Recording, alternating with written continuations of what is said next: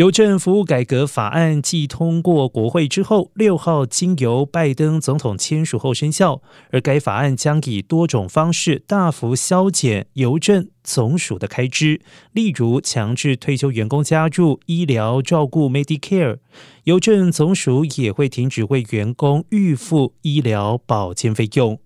联邦众院表示，这两项措施落实之后，未来十年渴望节省将近五百亿元。而条文还要求邮政总署改善服务，例如在网上公布本地以及国际派递数据，同时与地方政府合作，提供邮政以外其他服务。拜登在白宫的签署仪式上表示，这项改革法案得到国会两党的支持，可以改善邮政总署的财务状况。而在拜登法案签署当天，邮政总署向邮政监管委员会提交了通知，表示普通邮件的投递价格将从五十八美分增加到六十美分。